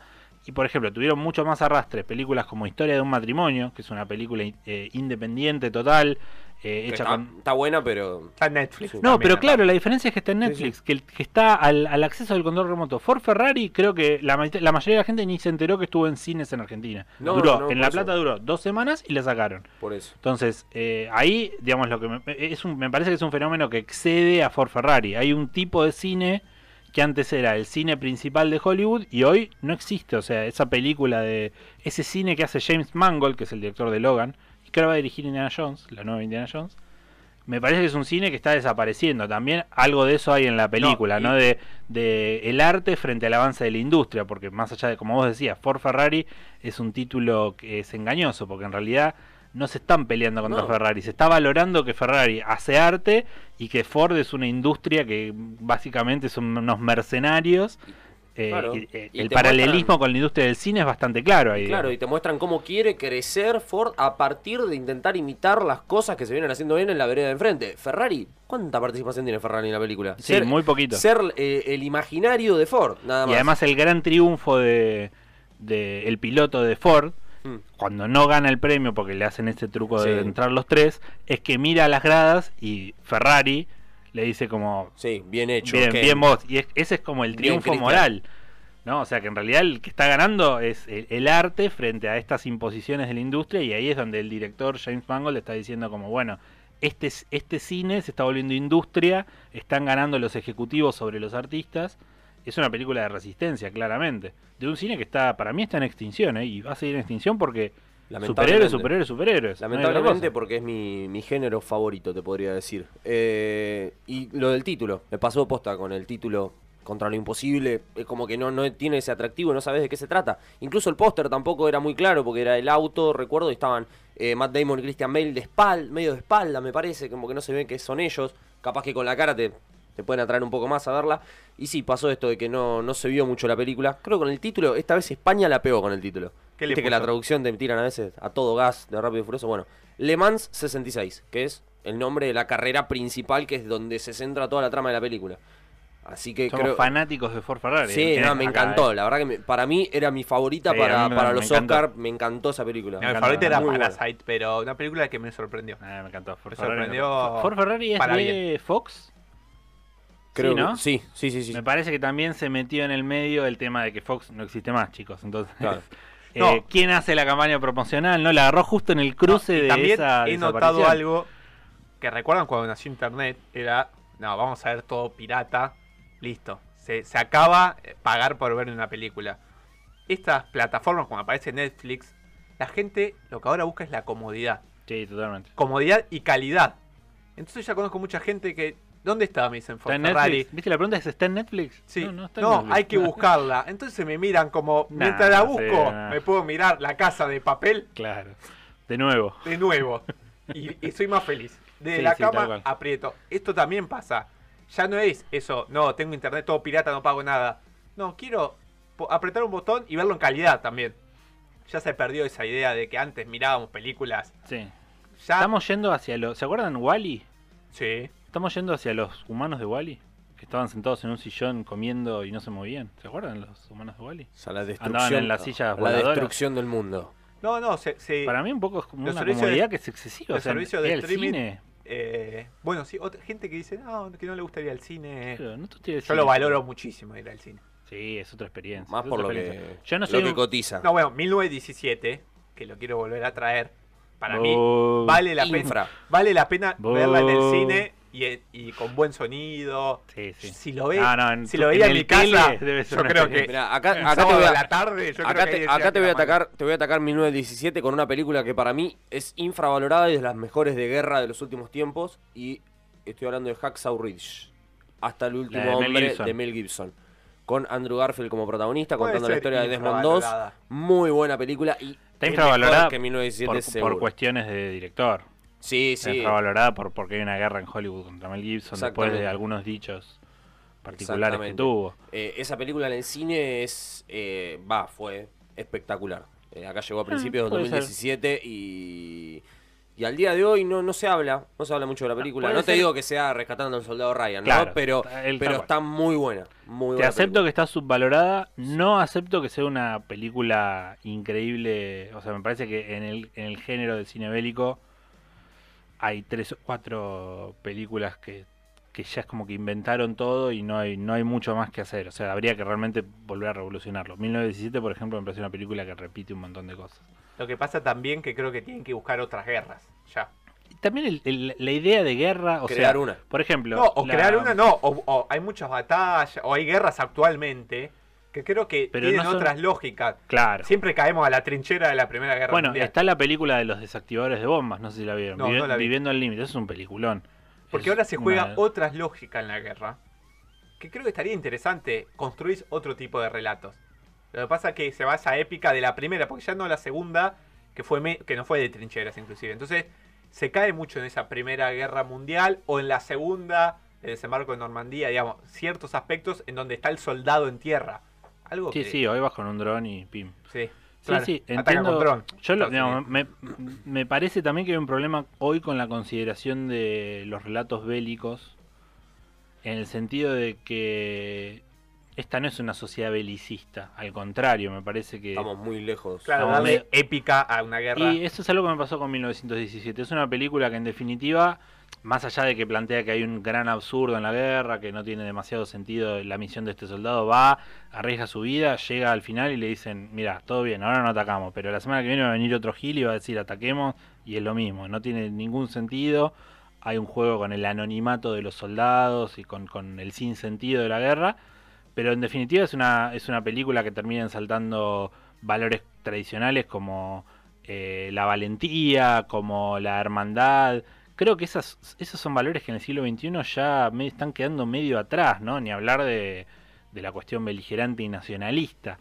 Eh, me parece que eso ya no en, la consideración del espectador joven no está como algo a rescatar, al contrario. eh, son mucho más atractivas, me parece, para un joven hoy, no sé, la delgada línea roja, ¿no? Una película de guerra, pero abiertamente antibelicista, ¿no? no que tenga concesiones y que diga, bueno, pero hay que rescatar las aldeas, la tarea de estos soldados, y que diga, no, los nazis son tan malos que matan a las vacas. Bueno, no eran nazis en este... No, todavía no eran Todavía nazis. no eran nazis, pero los, viste que hay toda una cosa de, no, bueno, los alemanes hasta matan a las vacas. ¿Qué sé yo, maestro? Es una guerra, hacen lo que pueden y no hay nada que rescatar, no hay ninguna tarea que rescatar acá. Eh, son posturas que también son eh, muy de época, ¿no? Porque es un relativismo que vos por ahí lo decías hace 50 años y te decían, pero maestro, si, si no había guerra, seguíamos teniendo nazis, qué sé yo. Así que bueno, pero bueno, me parece que en esta época la- a la gente no, no tiene ganas de ver una película sobre épica de guerra. Al contrario. Bueno, ¿no? Sí, adhiero, adhiero. Eh, se puede buscar otras formas. Eh, pensaba recién en otras formas de ver la guerra, como decía recién, y se me ocurrió el nombre de Operación Valkyria. Que No esa- la vi. ¿No la viste? Bueno, La, anótala. la- la voy a anotar. la voy a Ah, anotar. Ahí van por otro lado de la guerra, no tanto del armamento, esas cosas, sino Sí. que van por atrás. Lo que está, lo que está apareciendo ahora en torno al género bélico son muchas de las películas de, de espionaje sucio. Sí. Y las series de espionaje sucio, No, ¿no? o la- ¿Vieron la película Maca Paraguaya? No. Una película paraguaya en guaraní. eh, que la vi hace poco, porque me la recomendaron. Que es un matrimonio de guerra de Chaco. Que espera, lo que cuenta desde el final de la guerra, espera el final por- porque su hijo fue a la guerra y el regreso. Es otra mirada Sí, de la sí. guerra y otro tipo de guerra. Claramente. Sí, casi que no es una película bélica. Es No, una- un drama con guerras en el fondo. Obviamente que no es, no es bélico, pero digo, hay otras maneras también de Sí, abordar la guerra mismo- en la actualidad. Lo mismo pasa Sí, con sí. la película Aliados, de hace unos años atrás, con Brad Pitt. Ah, es verdad, me había olvidado esa película. Esa también. Con eh, Marion Cotillard. Exactamente. Esa película también muestra otro lado de la guerra y, y va más por atrás. Bueno, terminamos con el bloque de películas y series infravaloradas. Nos vamos a ir a la última pausa y en el último bloque volvemos con la información de estrenos, vamos a contar. Y Pedro Garay, que salió sorteado aleatoriamente, sin ningún tipo de, de trampa ni Yo, nada. yo no estuve en ese sorteo. No, Ah. sí, sí, hubo escribano y todo. Va a ser el primer participante en mencionar y recomendar una serie para que vean nuestros seguidores durante la semana. No se vayan. Hola, mi nombre es Íñigo Montoya. Tú mataste a mi padre. Prepárate a morir. Recordarán esto como el día que por poco arrestan al capitán Jack Sparrow.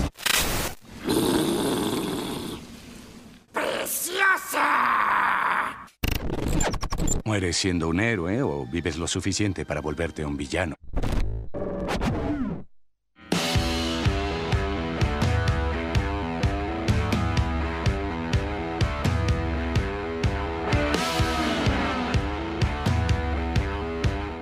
Último bloque de Sin Éxito, Radio Única La Plata. La gente de Spotify también, le mandamos un saludo que nos están escuchando. Si llegaron hasta acá, quiere decir que el programa está bueno. ¿O no? Es verdad, es verdad. Porque, Porque podés cambiar y mirar la casa de papel. Exactamente. Pero estás escuchando. Estás escuchando ahí tranquilo el programa, debatiendo también, porque yo calculo que esto te da algún indicio para ir en tu casa decir. Mira bueno, lo que dicen estos pelotudos. Sí, no tienen ni idea. Sí, lo- los mensajes que me han llegado al WhatsApp, pero no, no solo al de la radio, sino al mío también. Me han llegado mensajes mío personales con insultos hacia nosotros que digo, no, no puede ser, loco. No puedo- esto no lo puedo decir al aire. Yo pedí que los insultos sean creativos. ¿Son creativos? No, no, no, no. Nah. No, son simplistas. Son simples. Tómense el tiempo por lo menos para insultarnos adecuadamente. Después me preguntaron si, si Laucha era el sobrino de Walter White. Bueno, la verdad que, bueno, Breaking Bad merece un programa también. Ahora que. No. Bueno, no en este nada. programa. No, tal O cual. sea, hay tres en contra. Me voy a- Llévatelo a otra emisora. Me voy a hacer mi propio podcast Claro, tenés que hacer tu propio podcast. con éxito. Ahí hablando, un monólogo hablando de Breaking Bad. Y sí, no, acá no, no va a haber espacio para eso. ¿Qué nos queda? Nos queda la recomendación de Pedro Garay, que lo vamos a dejar para el final, y repasar qué se estrenó esta semana en el cine. Vamos a hablarlo brevemente, así no, no le damos tanta importancia tal vez a las películas estas, o, mere- o creen que merece importancia. Yo para, ustedes. para mí, Unidos, Sí. la película de Pixar, merece prestarle atención. Para mí, Pixar, cuando hace algo nuevo, hay que prestarle atención. Tom Holland y Chris Pratt, ¿verdad? Los protagonistas de voz en esta película. Exactamente. ¿Es Una- la gran apuesta de Disney para el año? Yo creo que sí. Va por este lado, ¿no? La apuesta. Ah, estamos hablando de cine animado. Ah, sí, sí, animado, sí, claro. animado, animado. Y de cine animado puede ser. Bueno, en realidad la gran apuesta era Frozen 2. ¿Pero Frozen 2 no entró para el año pasado? No, no, no. Se estrenó ahora en enero. Lo que pasa es que Frozen 2 eh, no funcionó como tenía que funcionar. Y no.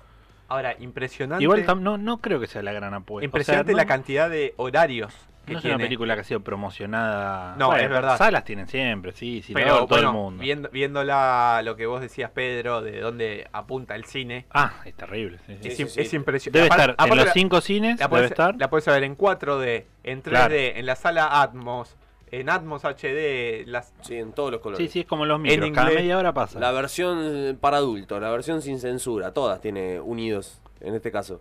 La otra película que se estrena, son tres en realidad, son Los Miserables, que estuvo eh, nominada como mejor película extranjera, Sí, que obviamente perdió con Parasite.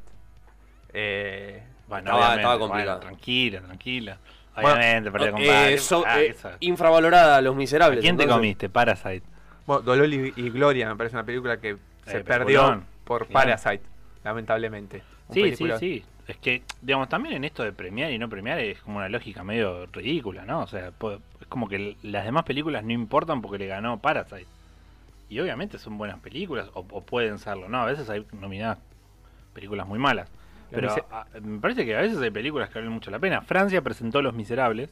Que no es Los Miserables la, No, es una. Está basada igual en la obra de Víctor Hugo, Obviamente. pero lo llevan al presente con, bueno, con, con todo lo que está pasando en-. Francia actualmente. Eh, pero, digamos, eh, desplazó Los Miserables a otra de las favoritas para que presente eh, Francia, que se estrena en un par de semanas, que se llama Retrato de una mujer en llamas, que es una de las mejores películas del año pasado, en mi humilde opinión, y que quedó recontra desplazada, porque ni siquiera llegó a las nominadas. O sea, e- esa lógica de los premios desplaza mucho cine, porque como Francia podía presentar una película para los Oscars, presentó Los Miserables, no ganó Los Miserables, entonces va a haber 10 personas viendo Los Miserables y una viendo Retrato de una mujer en llamas que ni siquiera llegó a los Oscars.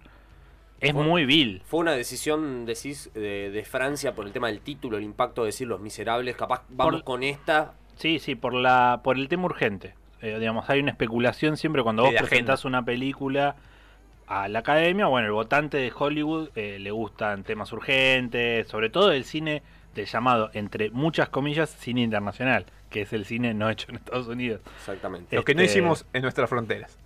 Vos ves los documentales que están nominados. O sea, el mundo de los documentales hoy es un mundo vastísimo y muy rico en experimentación, en temas. Y los documentales que están nominados siempre son sobre guerra, pobreza O sea, se eligen ciertos temas que son los que a los votantes de la academia les interesan para eh, las categorías de mejor película internacional. Por eso también, por ejemplo, Almodóvar ya tiene un nombre hecho en Hollywood. Entonces, Sí. bueno, lo eligen, eh, digamos, casi de hecho que va a ir a competir y llegó de hecho entre las cinco elegidas para mejor película extranjera. Pero solo teniendo un nombre, como lo tiene Almodóvar, o como lo tiene Haneke, o como lo tienen un par de cineastas que se hicieron nombre en Hollywood, podés saltearte de esa cuestión de que para estar nominado en ciertas categorías tenés que presentar ciertas temáticas. Bien. Y la más? última, Los Caballeros. The Gentleman. La última película de Guy Ritchie, el director un- de Snatch, un de. Lockstock. Si no, hay mucha Matthew gente, McConaughey, mucha Hugh gente que Grant no- haciendo de malo. mucha gente que no vio Snatch. Infravalorada la podemos poner. Eh, pasa que en su momento fue un fenómeno, un- pequeño fenómeno. Más, sobre, más sub- Principio de los 2000 estamos hablando. Claro, más subvalorada, porque ese papel de Brad Pitt haciendo de gitano fue. En su momento fue como una cosa de la que se hablaba mucho. Eh, lo- creo que se devaluó mucho el cine de Guy Ritchie, que hizo muchas huevadas. Eh, me pondría más en subvalorado su película anterior, Juegos, Armas y. Juegos, Trampas y dos Armas Humeantes. Me parece un poco menos vista. Y de alguna manera es una película muy parecida a Snatch, pero con actores más independientes, menos Claro, plata. acá tenía un elenco que Esto era mucho como- Jason Statham, Brad Pitt. ¿no? Igual a Jason Statham lo, lo inventa él de alguna Sí, sí, manera. sí, sí. Le dio, le dio el perfil en un papel distinto a lo que después fue la carrera de Jason Statham, pero lo, en lo de metió, acción, digamos. Claro, lo metió en, en el mercado, se podría decir. Así que bueno, esos son los tres estrenos que tuvimos esta semana. Nosotros desde este lado les decimos que Unido puede llegar a andar como una de las películas animadas fuerte del año.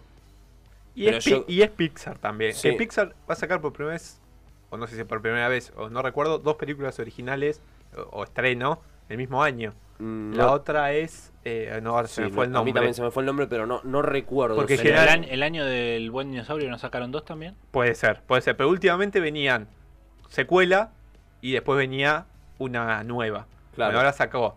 Bueno, primero sacaron eh, Unidos Ah, ahora. dos películas originales. Originales. O sea, no. No, en Claro, realidad no. son todas Pixar originales. No sé cómo decirlo. Nuevas. Sí, se entiende, se Dos entiende. películas no secuelas. Eso, eso quiere decir.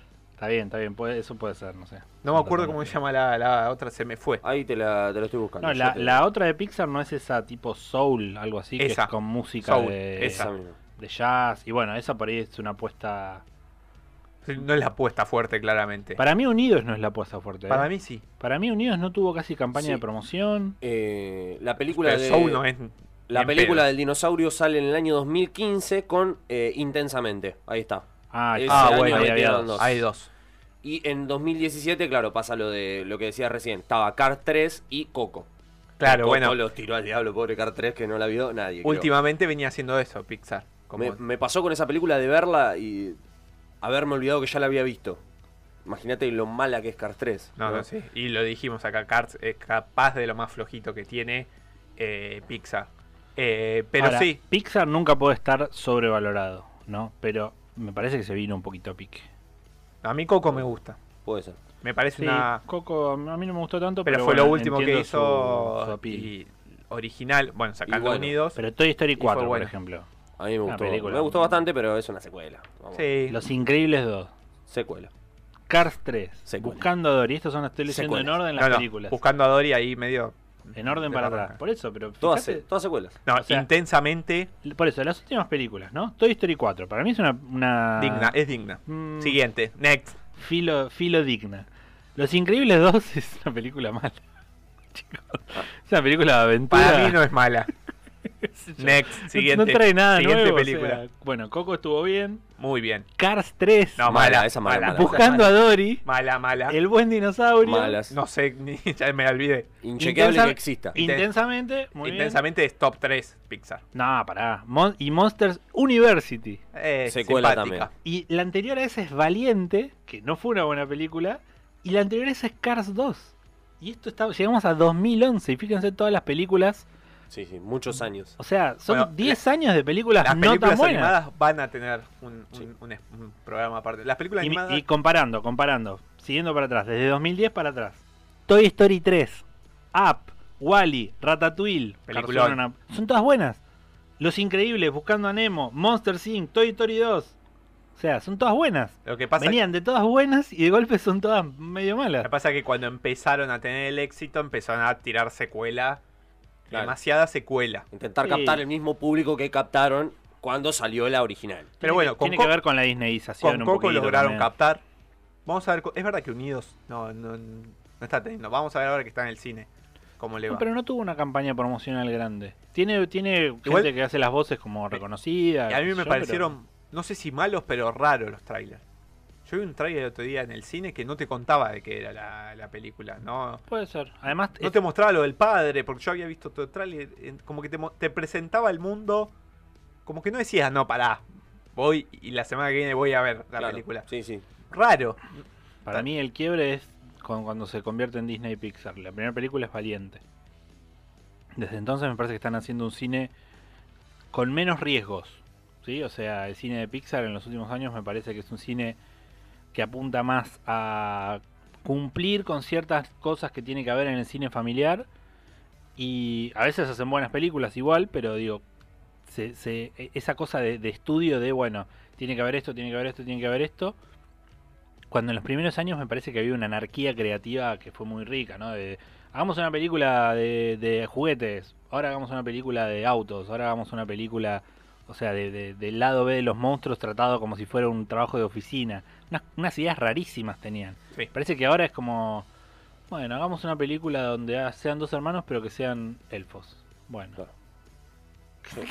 Que es una premisa desinspirada, me parece.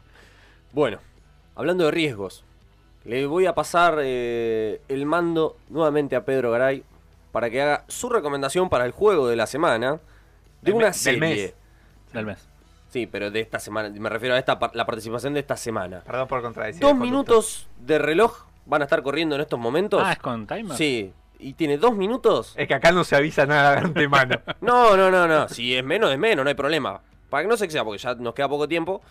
Dos minutos para elegir una serie, recomendársela a nuestros oyentes. Lo escuchamos.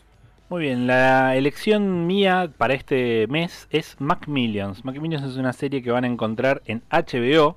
¿Sí? No está en Netflix, así que los hago salir de su zona de confort, pero vale la pena. Es una serie documental de apenas seis episodios que retrata una historia bien curiosa. Eh, ¿Se acuerdan del juego de Monopoly de McDonald's? Ah, sí, que ibas. Comprabas y sacabas los stickers y juntabas y a veces te tocaba un paquete de papas fritas gratis. de pesos, me Exacto. parece, ¿no? Bueno, en Estados Unidos fue una cosa muy grande que duró muchísimos años. Acá duró un par de años, pero en Estados Unidos se venía haciendo desde los 80s. Y resulta que un señor que trabajaba en el protocolo de seguridad se le ocurre, che, yo me puedo agarrar este sticker y después se lo doy a otra persona y esa persona lo gana y repartimos el premio. Y así empieza una estafa que duró 15 años y que involucra, sin spoilear, porque lo más interesante de la serie es cómo se van abriendo las capas, pero involucra a la mafia, involucra a políticos, después la policía se entera gracias a un tipo anónimo este, y empieza a investigar el caso y aparece un policía que es un aparato total, que quiere ser a toda costa, quiere actuar de, de que es alguien de McDonald's que va a investigar y se hace toda una investigación. Bueno, la es una de esas series sobre casos extraños, bizarros, muy llevadera, seis capítulos, el último capítulo sale este lunes, en dentro de dos días. así Hay tiempo se- para ponerse al día. es el momento para ponerse al día. En HBO Go está completa, por supuesto, y en HBO la pueden poner al día viéndola en diferido. Este, yo la recomiendo para el amante de esas series que son raras, que traen, eh, bueno, es una historia real, así que es como muy rozando con la noticia bizarra, eh, con personajes muy coloridos, eh, muy llevadera, cortita. Los capítulos también son cortos, así que se puede comer viendo un capítulo. Bueno, y esa es mi recomendación. Por favor, votenme. Pero primero vean la serie y denme la razón. Digamos, no me voten por quién soy, porque yo sé que me quieren mucho mis oyentes.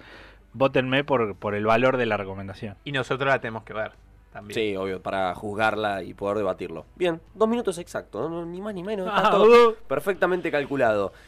Tenemos el premio de dulces diagonales para entregar en este día. Antes de despedirnos, no quiero dejar de decirles que pasen por dulces diagonales en Plaza Escuénaga durante todo el día. Van a estar hasta las 8 de la noche ahí. Pasan y se compran algo rico para merendar. El que no va a tener que comprar nada es Andrés AE Pindado, arroba AE Pindado, que ha ganado el premio de dulces diagonales de esta tarde. Ya nos vamos a poner en contacto con él para poder hacer entrega de este gran premio. Y por último, quería decir también para Perdón, esta. perdón. ¿El premio queda en la radio y confiamos que no se lo van a comer? Sí, sí, confiamos, confiamos plenamente. Que vamos a decirle a Andrés No, que no, venga está, rápido. está con candado.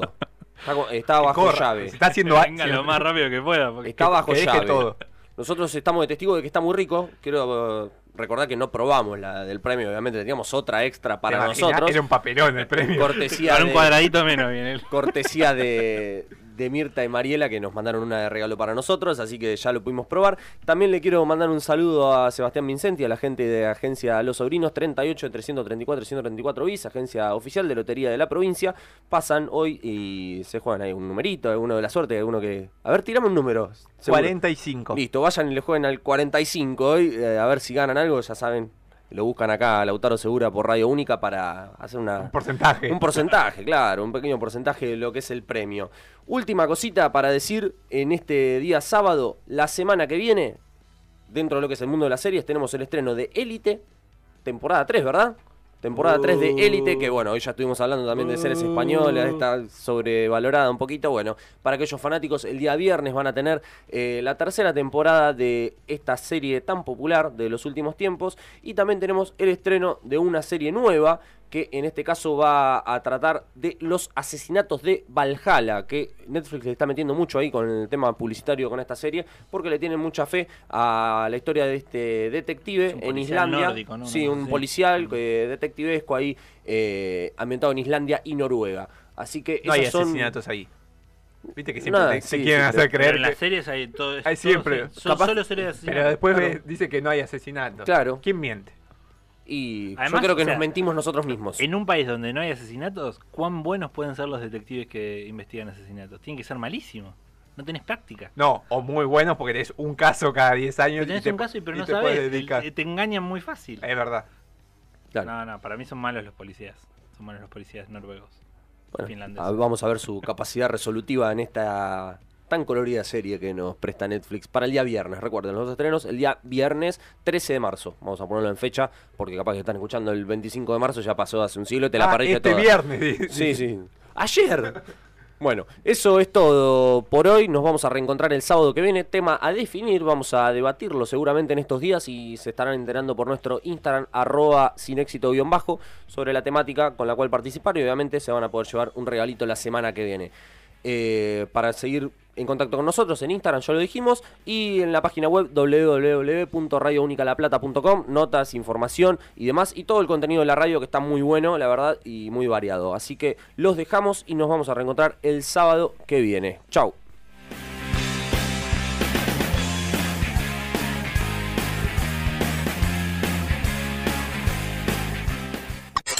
¿Por qué tan serio, hijo?